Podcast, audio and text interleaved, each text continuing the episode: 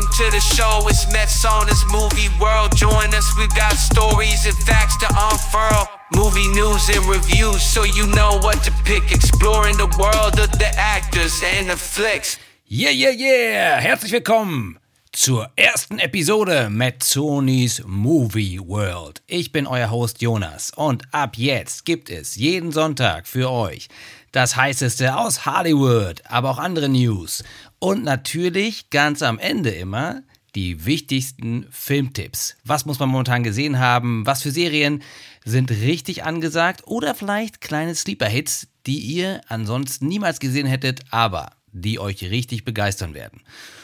Ja, ich bin mal gespannt, was ihr zu dem Tipp sagt. Ihr könnt mir auch immer schreiben, wenn ihr merkt, oh, da habe ich selber noch was, äh, das muss ich loswerden oder der letzte Filmtipp, der hat mir so gut gefallen oder überhaupt nicht gefallen, was auch immer. Schreibt mir an metzonis.movie.word at gmail.com.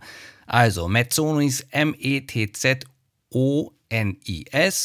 .movie.word at gmail.com. Da könnt ihr mir auch Soundfiles schicken und dann binde ich die vielleicht in die nächste Folge ein. Wenn euch das gefällt, was ich mache, gibt es einen ganz einfachen Weg, wie ihr dafür sorgen könnt, dass äh, es A, mir Spaß macht und der Podcast natürlich weiterläuft. Geht ganz einfach in die einzelnen bei iTunes, Spotify, wo auch immer ihr den Podcast hört. Geht da drauf und äh, gebt eine super Bewertung ab, bestenfalls. Und dann durch die ganzen Bewertungen wird der Podcast immer weiter gerankt und läuft weiter. Insofern denkt daran, dass es hier ähm, nicht zum Geld verdienen, sondern es soll Spaß machen. Und am meisten Spaß macht es, wenn ihr zeigt, dass ihr auch Spaß daran habt. So, aber was gibt es denn heute für euch zu hören? Auf die Ohren sozusagen. Also, natürlich, klar, die News kommen gleich. Dann äh, gibt es auch ein Business Update. Ganz spannend. Was ist mit den Streaming Wars? Sind die wirklich vorbei? Sind die Krieg der Sterne, daher kommt das ja jetzt Krieg der Streaming-Anbieter, ist das Ding durch? Hat da jemand gewonnen oder verloren? Das werden wir gleich besprechen. Dann, und so heißt ja auch unsere Folge, was ist los mit Bruce Willis?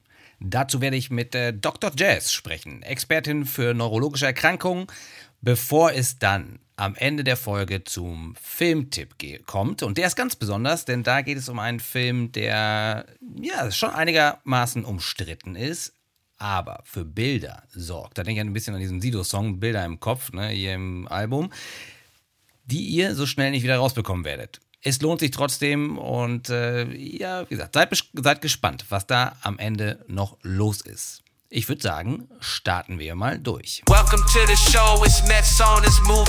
Und starten wir mit den News. It's a me, Mario. Dieser kleine Klempner hüpft höher und höher und höher. Unglaubliche, nahezu 1,3 Milliarden Dollar hat der Film eingespielt, Box Office, wie es so schön heißt, also international, domestic sind wir da natürlich ein bisschen drunter. Man sagt immer, so ein Film muss ungefähr, na, das ist jetzt so eine Daumenregel, das Doppelte von dem, was er gekostet hat, im Domestic Market USA einspielen. Beispiel, wie bei diesem Film. Da ist das, äh, ist das Budget ungefähr 100 Millionen. Der müsste also 200 Millionen in den USA einspielen, um ähm, rentabel zu sein fürs Studio. Das ist in dem Fall ist Universal und äh, das ist von Illumination gemacht worden, die auch Despicable Me und den Minions-Filme gemacht haben. Und der Film ist super, super erfolgreich. Der hat schon äh, weit über 500 Millionen Domestic eingespielt. Und diese Daumenregel kommt daher, dass im Normalfall geht von jedem Dollar, der in der Kinokasse verdient wird, geht die Hälfte quasi an die Kinobetreiber. Und dann die, äh, muss dazu noch gerechnet werden, dass in dem normalen Budget von, sagen wir mal, 100 Millionen ist noch kein Marketing drin. Marketingbudget, sagt man, sind, ah, ist auch nochmal ungefähr ja, die Hälfte, je nachdem, was für ein Film wäre. Dann bei diesem Film sind wir bei 150 Millionen. Und äh, ne, wie gesagt, da dann nur die Hälfte immer das rauskommt, was im Kino, was im Boxoffice steht. Aber macht euch keine Sorgen um Universal, macht euch keine Sorgen um das Studio dahinter.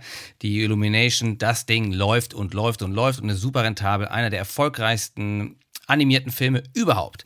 Daran finde ich, sieht man auch immer, wie stark diese Brand ist. Diese Brand Nintendo ist äh, super attraktiv und ja, man kann auf jeden Fall darauf gefasst sein, es wird ein neuer äh, Film rauskommen und äh, Nintendo kann sich aktuell eh nicht beschweren, weil die mit dem neuesten Zelda-Titel auch ein Ding haben, was sich abverkauft ohne Ende für die Switch.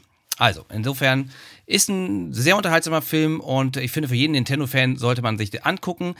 Teilweise ein bisschen zu schnell für die Zielgruppe geschnitten, meiner Meinung nach. Und es soll natürlich auch alles so super sweet sein, kennt man ja von den Minions, aber definitiv eine interessante Reise. Und die Welten, die Animation ist, äh, sucht seinesgleichen. Das haben sie schon richtig cool gemacht. So, dann kommen wir jetzt zu diesem Kandidaten hier, ähm, der folgendes gesagt hat. You talking to me? You talking to me? Well, who the hell else are you talking to? Talking to me? Well, I'm the only one here. Who the fuck do you think you're talking to? Vielleicht habt ihr es erkannt.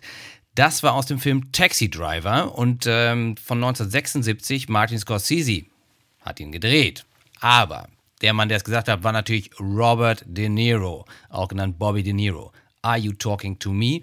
Da hat er die Haare noch nicht abrasiert in Taxi Driver, kommt das ja später noch. Äh, wer den Film kennt, weiß das. Auf jeden Fall ist er nochmal Vater geworden. Mit 78 Jahren. Das heißt, diese Worte wird er bald beim am Wickeltisch sagen können, wenn er sein Kind wickelt. Naja, also herzlichen Glückwunsch an der Stelle von Metzonis Movie World, von mir, Jonas, hier, dem Host, an Robert De Niro.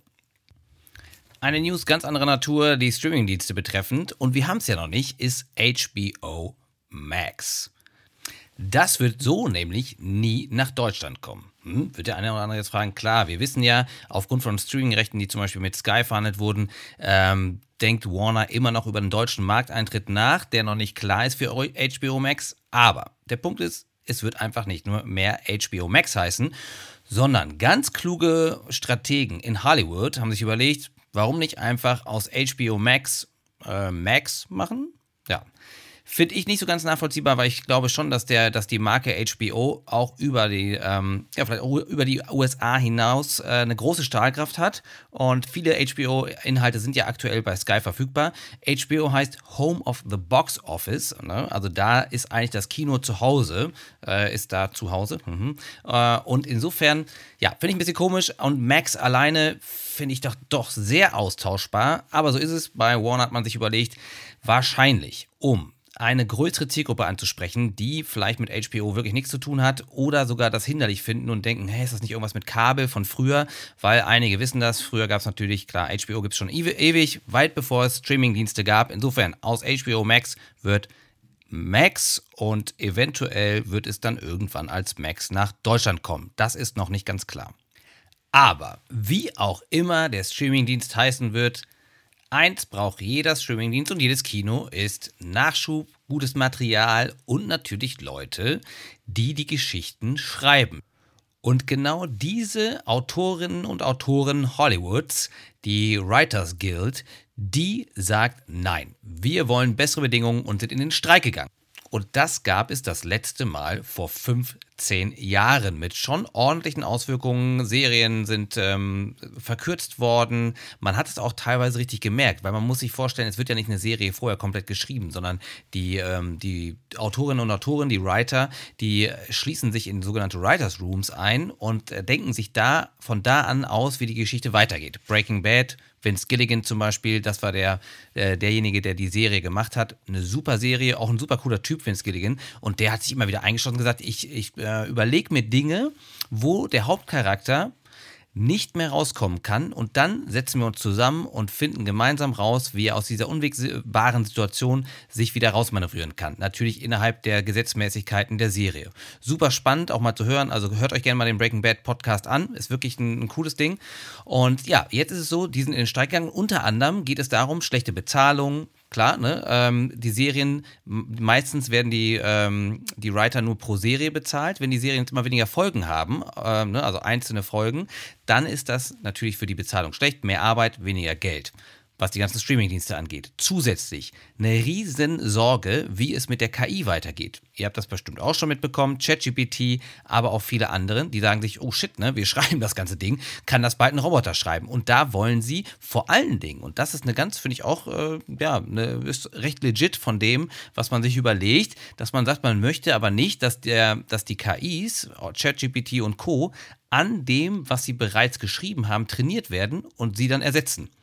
So, und das Ganze ist, der Streit geht mit den Studios. Die Studios wollen A, das Geld nicht bezahlen und die Studios sagen zum Beispiel, und daran sieht man, wie weit man da auseinander ist, dass die sagen, okay, lass uns doch einmal jährlich treffen und dann reden wir einfach, wie KI sich so entwickelt und wie der Fortschritt ist wir alle wissen, das heißt ungefähr wie leck mich am Arsch, da wir machen gar nichts äh, und deswegen kann ich das schon ganz gut verstehen. Es gibt auch viele Hollywood-Stars und natürlich auch ähm, äh, Anchor, die sagen, ich stelle mich auf die Seite derjenigen, die hier die harte Arbeit leisten und dafür zu wenig Geld bekommen. Es gibt solche und solche, das wird auch genau, ähm, das kann man alles im Internet nachlesen, wer auf welcher Seite steht, aber es hat direkte Auswirkungen, vor allen Dingen auf die Late-Night-Shows. Die brauchen natürlich Leute, das ist, äh, die dafür schreiben und äh, die fallen dann direkt aus. Bei anderen Serien merkt man es erst später später. Aber auch damals gab es das schon, dass bestimmte Filme, äh, James Bond-Film wurde dann umgeschrieben und war hinterher nicht so, sich, nicht so, wie man sich das überlegt hat. Ganz spannende Entwicklung. Mal sehen, wie es weitergeht. Und es kann auch eure Lieblingsserie betreffen. So musste zum Beispiel die aktuelle Netflix-Serie Stranger Things, die aktuelle Staffel, musste in der Produktion pausiert werden. Mit offenem Ausgang. Das Hollywood-Branchenmagazin Deadline hat herausgefunden dass, äh, und berechnet, dass der, dass der Streik der Autorinnen und Autoren von Hollywood ungefähr 30 Millionen US-Dollar pro Tag kostet. Auch dahingehend scheint es äh, geraten zu sein, aufgrund der ganzen Verluste, dass man sich da schnell einigt. Wir bleiben dran und gucken, wo es da noch hingeht. Business Update. Ja, im Business Update geht es darum, dass erste äh, Presseoutlets verkünden, CNBC hier zum Beispiel, dass der Krieg der Streaming-Anbieter, die Streaming Wars, sollen vorbei sein, sind over. Und zwar eher nicht mit einem Krachen auseinandergegangen, sondern auf kleiner Flamme. Overall, the streaming wars are over. Woran liegt das? Hintergrund ist der aktuelle Bericht von Disney Plus, also von Disney, auch zum Streaming-Anbieter Disney Plus. Äh, die machen ja auch noch Vergnügungsparks und so weiter und so fort und betreiben natürlich auch nicht nur Disney Plus, sondern auch Hulu und ESPN gehört auch zu Disney. Auf jeden Fall hat man da gesagt, Leute, wir haben leider Streaming-User verloren. Und das ist äh, eine Neuigkeit, insofern, dass zusätzlich auch noch gesagt wurde, wir haben nicht nur User verloren, sondern wir haben auch sehr viel Verlust mit dem Streaming-Geschäft gemacht. Und zwar im letzten Quartal über 700 Millionen Dollar. Dazu sagt man, okay, die 700, das ist ja eigentlich schon besser als die letzten Quartale davor. Da war es nämlich noch mehr, über 800 und so weiter und so fort. Ja, das also der, einer der Gründe, warum gesagt wird, okay, Disney zeigt jetzt so ein bisschen die Träume der, ähm, der Investoren, was das Streaming-Wachstum angeht, die sind jetzt vielleicht sogar irgendwie vorbei. Das hat folgenden Hintergrund. Wenn man überlegt, dass Disney hat bisher immer weiter an Nutzern hinzugewonnen und relativ schnell und galt so als der stärkste Herausforderer von Netflix. Mit 4 Millionen haben sie, also 4 Millionen haben sie jetzt in diesem letzten Quartal verloren. Insgesamt sind sie bei 157,8 Millionen Usern äh, weltweit, also global. Netflix kommt, hat da doch noch ein paar mehr. Und zwar haben die insgesamt so 230 Millionen. Aber woran liegt das jetzt, dass man sagt, der ganze Streaming Wars ist over?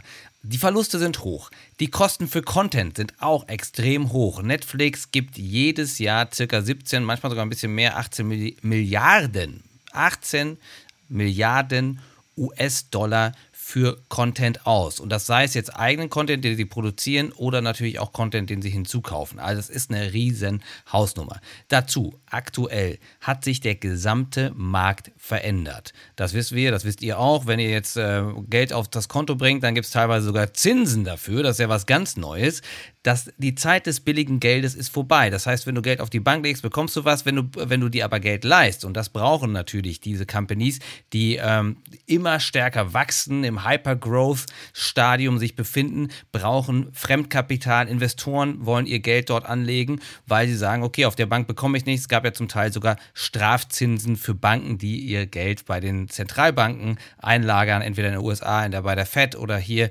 in äh, Deutschland und Europa bei der EZB. Das sorgt dafür, das Geld ist einfach teurer geworden. Das Fremdkapital ist teurer, um diese weitere Expansion zu bezahlen. Dazu kommt Folgendes, dass man auch da gedacht hat, oh, oh, oh, ne, wir kommen nach ganz weit oben. Die Investoren haben gedacht, das ist eigentlich schier unendlich groß, die theoretische Nutzerbasis. Man ist bei Netflix US, ist man ausgegangen von circa 170 Millionen User, die das hätten nutzen können und die man sagt, okay, das wäre so das Potenzial. Aktuell sieht das ein bisschen anders aus und man ist unter 70 Millionen. Und hier gibt es ein sogenanntes Plateau, ne? Dann, äh, das heißt, dass die Umsätze und die Nutzer sich nicht weiter steigern, also insbesondere die Nutzer. Natürlich, dass man heißt, wir gehen in, in den USA, kommen wir, kratzen wir an diesen 70 Millionen und kommen da irgendwie nicht drüber hinweg. Global sieht das Ganze genauso aus. Diese immer weiter steigende Anzahl an Nutzern hat, gibt es so nicht mehr. Das Wachstum hat sich stark verlangsamt und jetzt will man mit Streaming profitabel werden. Zusätzlich ist die sogenannte Churn Rate hoch. Churn kommt von Change and Turn. Das sind äh, Nutzer, die abwandern nachdem sie sich einfach kurz für eine Serie den Dienst gemietet haben und sogar manchmal schon in der Testperiode danach aussteigen. Diese Churn-Rate ist relativ hoch. Dazu kommt folgender Faktor in der Expansion, dass die Dienste in anderen Ländern, zum Beispiel in Indien, ist Netflix wesentlich günstiger. Abgesehen davon, dass jetzt Leute per VPN sich dann ne, den, indischen, äh, den, den indischen Vertrag abschließen und so weiter, gibt es aber noch ein anderes Thema, weil abgerechnet wird in Dollar. Und Netflix ist eine US-Company und auch die Investoren wollen in Dollar ausbezahlt werden. Das heißt, am Ende ist es so, ich weiß nicht, der eine oder andere von euch kennt vielleicht den Big Mac Index. Das heißt, in, äh, in, bestimmten Ländern ist natürlich jeweils der Big Mac unterschiedlich teurer. Darauf wollte man mal feststellen, wie die Zahlungsbereitschaft ist und natürlich inwiefern was quasi eine, ähm, ja, wie viel Geld in dem jeweiligen Land wert ist. In Indien haben die Menschen weniger Einkommen zur Verfügung. Das wiederum heißt, dass Netflix da günstiger ist. Wenn aber dann konsolidiert wird dann ist es wieder Dollar und das heißt, es wird weniger eingenommen per Nutzer. Ein weiteres Thema, was auf dem Weg in die Streaming-Unendlichkeit der Nutzer äh, in der Globalisierung ein Thema ist für alle, die da mitmachen. Natürlich Disney, habe ich jetzt genannt, Netflix, dazu gehört aber auch Amazon, wobei das dann Beigeschäft ist. Da kann man natürlich auch quersubventionieren. Man muss immer sehen, dass äh, eigentlich Netflix der einzige Anbieter ist, der fast ausschließlich auf Streaming setzt auf von TV und Film und insofern kein diversifiziertes Geschäftsmodell hat. Deswegen investiert Netflix auch stärker in Gaming-Bereiche, jetzt auch in Sportrechte, weil man weiß, okay, das könnte sonst schwierig werden. Bei dem ganzen Thema Streaming Wars fällt auf, dass wir an einem ähm, Punkt sind, wo man merkt, die Kosten sind hoch, Jetzt müssen die Streamingdienste von Superwachstum auf Profitabilität umschalten. Ein Punkt, den Netflix probiert hat und auch weiter probieren wird, ist die Accounts zusammenlegen. Wer Account-Sharing betreibt, betreibt das werden wir uns hier auch nochmal angucken, wenn es dann soweit ist. Vielleicht gibt es ja Tricks, wie, wie, wir da wieder rauskommen aus der Nummer. Ähm, das wird sich ändern. Also, sie werden versuchen, dass die Leute auf irgendeine Art und Weise dafür bezahlen, wenn sie Account-Sharing betreiben. Dann ist ein weiteres Thema ist das sogenannte Ad-Supported Tier, also die Stufe, die Bezahlstufe, die auch dann mit Werbung unterstützt wird. Und da hat eine Nachricht von äh, Netflix für ein kleines Jauchzen der, der Stockholder, der Aktien Inhaber gesorgt. Denn es wurde gesagt, dass circa global 5 Millionen Netflix-User bereits diese äh, Stufe der werbefinanzierten Netflix-Unterhaltung nutzen. Das heißt, äh, das ist der günstigste Tarif. Da muss man eben damit rechnen, dass Werbung ausgespielt wird. Aber das bedeutet natürlich für Netflix, dass sie wiederum die Möglichkeit haben, äh, über andere Bereiche quasi Geld zu verdienen. Nicht nur, ähm, ne, das, ansonsten hast du Nutzer mal den, das, was er dafür bezahlt, für die einzige Nutzerschaft. Jetzt kommt zusätzlich noch die Möglichkeit, dass man Werbeplätze verkaufen kann für entsprechende äh, Preise, für entsprechendes Geld, um bestimmte Zielgruppen zu erreichen. Es bleibt also spannend, ob der Krieg der Streaming-Anbieter wirklich vorbei ist. Das werden wir sehen. Es wird deswegen auch spannend bleiben, weil man wird sehen, wie sich die Konsolidierung, das heißt, werden jetzt große, kleine aufkaufen, was wird genau passieren und was lassen sich die einzelnen Anbieter einfallen, damit am Ende Streaming doch noch richtig profitabel wird. Do you really think you have a chance against us, Mr. Cowboy? Yippee-ki-yay, Motherfucker. Yippee-yay, du Schweinebacke. Kommen wir dann jetzt dazu, was mit Bruce Willis los ist. Mr. Bruce Willis, der coolste Actionstar ever, sagen viele. Und äh, da ich auch nur das gehört habe, was viele andere zu mir gesagt haben, irgendwas mit Demenz, dafür habe ich mir hier in diesen äh, Folge 1 von Mazzonis Movie World Dr. Jazz eingeladen. Und äh, Dr. Jazz ist ähm, promovierte Fachärztin für Neurologie, also genau die richtige Expertin für ein solches Thema. So, Dr. Jazz, wir bleiben mal bei Dr. Jazz, ne? so werde ich dich ab jetzt hier nennen. Ähm, es ist so, ich habe gehört, irgendwas mit Demenz. Man hört auch, es sei super schlimm, Bruce Willis kann nie wieder einen Film machen. Äh, ja, sag mal, was, hast, was ist denn das für eine Art von Demenz? So, hallo, erstmal Jonas. Ähm, genau, also, ähm, ja, Bruce Willis hat eine sogenannte frontotemporale Demenz diagnostiziert bekommen. Man hat mhm. da ja am Anfang immer nur davon geredet, er hätte eine Aphasie, das ist halt eine Sprachstörung. Ähm, das geht manchmal damit einher, aber ähm, letztendlich hat er tatsächlich eine Demenzdiagnose und die Aussichten sind halt nicht so toll für ihn, ne? muss man ganz klar sagen. Ähm, das geht halt einher mit vor allem Persönlichkeits Verhaltensveränderungen, Antriebsstörungen, aber auch ähm, solchen Sachen wie Veränderung vom Sozialverhalten, Veränderung von, ähm, vom Wesen. Ähm, genau, mhm. sowas.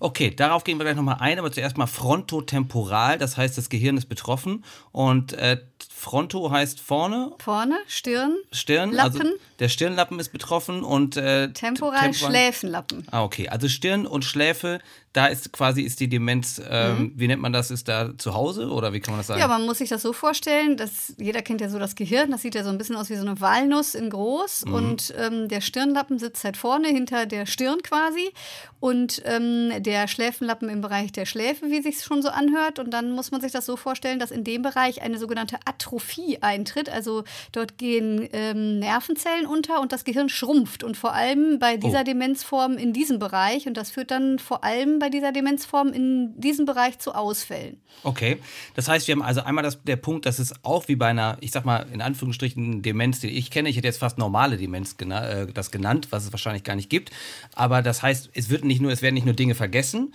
sondern, das hast du auch gerade gesagt, und das scheint ja ein Thema zu sein, auch bei Bruce Willis, sonst könnte man ja sagen, okay, der kann ja noch mal eine Rolle spielen, dann hat er irgendwie seinen Text vergessen das, ich sage das jetzt extra so flapsig, das ist natürlich ein ernstes Ding, aber es gehen noch ein paar andere Dinge damit einher. Das heißt, das ist für die Familie richtig, richtig schwierig, aber auch wenn er sich in der Öffentlichkeit bewegt. Und da hast du gerade eine Wesensveränderung angesprochen, die damit einhergehen kann und die da offensichtlich jetzt auch der Fall ist, was ja auch super schlimm ist für die Leute. Aber was bedeutet das? Kann der noch zum Bäcker gehen und Brötchen einkaufen? Ja, das ist natürlich sehr schwierig zu sagen, weil gerade bei dieser frontotemporalen Demenz oder eigentlich auch bei allen Demenzformen kann man das sehr schwer voraussagen und jede Form ist auch super unterschiedlich. Aber ähm, klassisch halt für die Form ist vor allem halt auch diese Sprachstörung, die er offensichtlich zu haben scheint, weil das war ja wohl das, was die Familie als erstes gesagt hätte. Er hätte eine Aphasie. Das liegt daran, dass die Atrophie, also dieses Hirnschrumpfen im Temporallappen äh, passiert, wo halt das Sprachzentrum sitzt. Ähm, und äh, offensichtlich hat er Probleme mit dem Sprechen. Das kann so weit gehen, dass er halt nicht mehr richtig reden kann oder auch zum Teil nicht mehr richtig versteht. Also offensichtlich hat er da Probleme und dann wird er möglicherweise Probleme haben im Bereich der Persönlichkeitsveränderung. Das kann ähm, sein, dass der enthemmt ist, distanzlos. Das gibt es manchmal, muss aber auch nicht sein. Es kann aber auch sein, dass er total antriebsarm ist und irgendwie gar nichts mehr so mhm. richtig macht. Also das wäre so dann der fortschreitende Prozess. Wie es genau bei ihm aussieht, können wir natürlich jetzt nur spekulieren, aber ähm, irgendwas in diesem Bereich Bereich wird es schon sein. Okay, und enthemmt heißt dann auch, dass der, der gibt dann einfach jemand eine Backpfeife oder ist das, äh, also wie, wie stellt man sich das dann vor? Ja, kann ganz unterschiedlich sein. Enthemmt sei, sein kann sein, dass man jemanden irgendwie anfasst oder jemanden viel zu nahe kommt oder irgendwie komisch redet mit jemandem. Es kann aber auch irgendein Bereich von sexueller Enthemmung sein, dass, hier, dass er irgendwie übergriffig wird oder sowas. Kann sein, muss aber alles nicht sein. Also man will jetzt nicht irgendwie irgendwas sagen, was hinterher gar nicht stimmt. Aber das kann, ist alles im Rahmen des Möglichen. Okay, also das sieht ja richtig ernst aus. Insofern kann man sich gut vorstellen, dass er jetzt, dass er auch äh, aktiv aus, äh, äh zurückgetreten ist und seine Karriere beendet hat. Ähm, dann jetzt noch eine Frage, wie äußert sich das jetzt im Langzeitverlauf? Also gibt es da, ist das jetzt, äh, ja, ich sag mal, kann man an der Krankheit tatsächlich sterben oder ist das eher was, wo man äh, einfach dann äh, sehr lange mit weiterlebt und es wird immer schwieriger, also schreitet das weiter fort?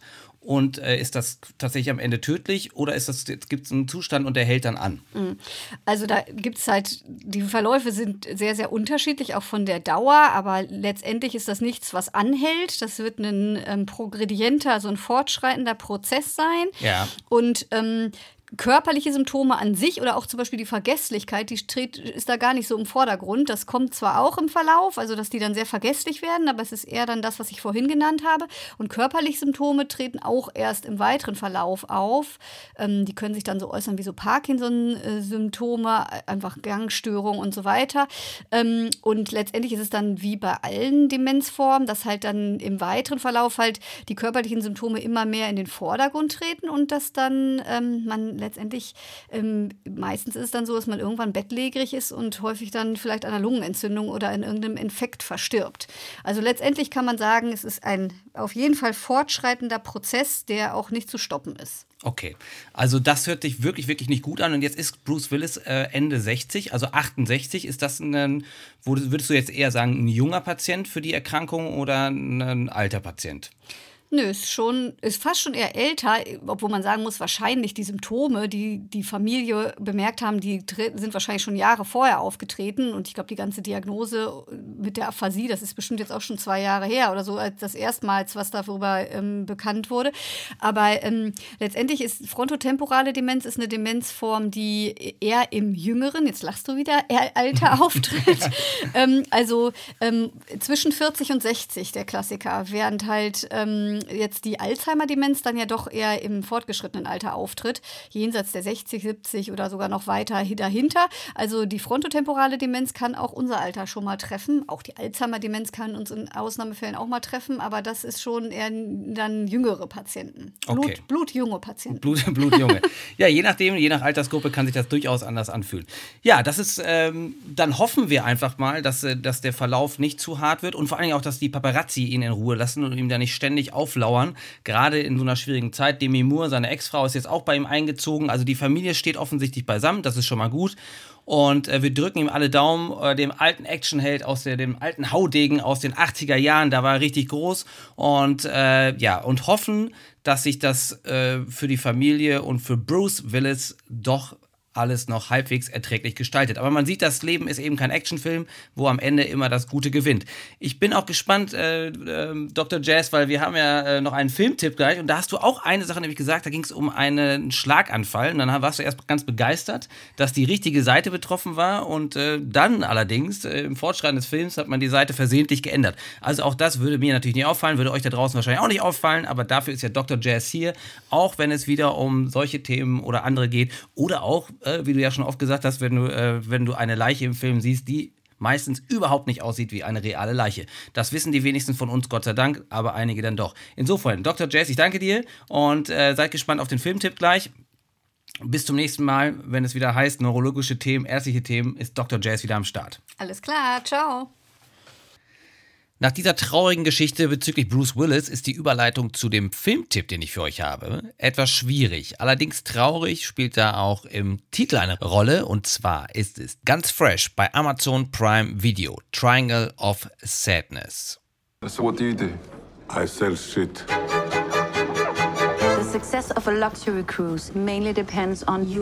Das äh, Dreieck der Traurigkeit. Ehrlich gesagt wusste ich vorher genau überhaupt gar nicht, was das, was das meint. Aber wenn ihr euch den Film anguckt, dann wisst ihr, was es bedeutet. Das ist der 2022er Film, der für den Oscar nominiert war. Hat ihn nicht gewonnen. Das wissen die, die die Oscars mitverfolgt haben. Allerdings hat er die Goldene Palme 2022 beim Filmfest in Cannes gewonnen. Woody Harrison spielt einen betrunkenen Kapitän und es ist der neueste Film von Ruben Östlund, dem schwedischen Regisseur, der unter anderem die Filme The Square oder höhere Gewalt Force Majeure gemacht hat. Und jeweils geht es darum, äh, ja, eine bestimmte Gesellschaft zu demaskieren oder auch bestimmte gesellschaftliche Verhältnisse, zum Beispiel bei höhere Gewalt Force Majeure, der übrigens in Hollywood mit Will Ferrell nochmal geremaked wurde, aber ich glaube, den braucht man sich nicht anzugucken, sondern nur das Original von Röben Ost, äh, Östlund. Da ist der Film nämlich super. Es geht um eine Lawine, die in einem Skigebiet niedergeht und dann wie eine Familie sich damit auseinandersetzt, dass der Vater mal eben den Schwanz einzieht und gar nichts macht, während die anderen sich um ihre, die Kinder kümmern. Also das ist ganz interessant, aber kommen wir jetzt zu Triangle of Sadness. Dieser Film hat es definitiv in sich und äh, als ich den im Kino gesehen habe, sind einige Leute rausgegangen. Es gibt wirklich richtig eklige Szenen er ist super unterhaltsam, auch wenn, und das muss man dem Film auch vielleicht vorwerfen, dass er diese Sozialkritik und die Kritik am Reichtum und an anderen Dingen zwar herrlich irgendwie darstellt, aber sehr holzhammermäßig, wenig subversiv, sondern es geht wirklich voll auf die Zwölf. Ich würde sagen, es ist ein Crowdpleaser für Leute, die gerne sehen, wie Reiche leiden. Und ähm, natürlich wird da so ein bisschen gezeigt, wie sich die, da auch die gesellschaftlichen Verhältnisse umdrehen können unter bestimmten Bedingungen. Guckt ihn euch auf jeden Fall an. Er ist super unterhaltsam und war zu Recht Oscar nominiert und hat die Goldene Palme gewonnen. Es sind auch deutsche Schauspieler mit am Start. So spielt zum Beispiel Iris Berben besagten Charakter, der unter den Folgen eines Schlaganfalls leidet und auch auf diesem Luxusschiff, auf dieser Luxusjacht ähm, ansässig ist, wo quasi der ganze Film spielt. Und was man natürlich auch als Metapher sehen kann. Die Reichen auf dem Boot. Und äh, wie gesagt, Konsumkritik mit der Holzhammer-Methode, trotzdem sehr unterhaltsam und ganz fresh bei Amazon Prime. Der Film von Ruben Östlund, Triangle of Sadness. Ja, und das war's auch schon mit der ersten Folge Metzonis Movie World. Ich hoffe, es hat euch gefallen. Schreibt mir an metzonis.movie.word at gmx.com oder hinterlasst an anderen Stellen Bewertungen. Darüber würde ich mich natürlich sehr freuen. Und sagt mir auch, wie hat euch der Tipp gefallen? Habt ihr vielleicht einen Tipp, einen besonderen, der hier reingehört oder eine Story, die erzählt werden muss? Wir hören uns nächsten Sonntag wieder. Ich bin Jonas. Habt viel Spaß weiterhin bei Mazzonis Movie World. Bis zum nächsten Mal, wo wir uns vielleicht mal die ganze Till Schweiger Geschichte nochmal näher anschauen. Bis dahin, ciao, ciao, viel Spaß und eine schöne Woche. Welcome to the show, it's Mets on this movie world. Join us, we've got stories and facts to unfurl. Movie news and reviews, so you know what to pick. Exploring the world of the actors and the flicks.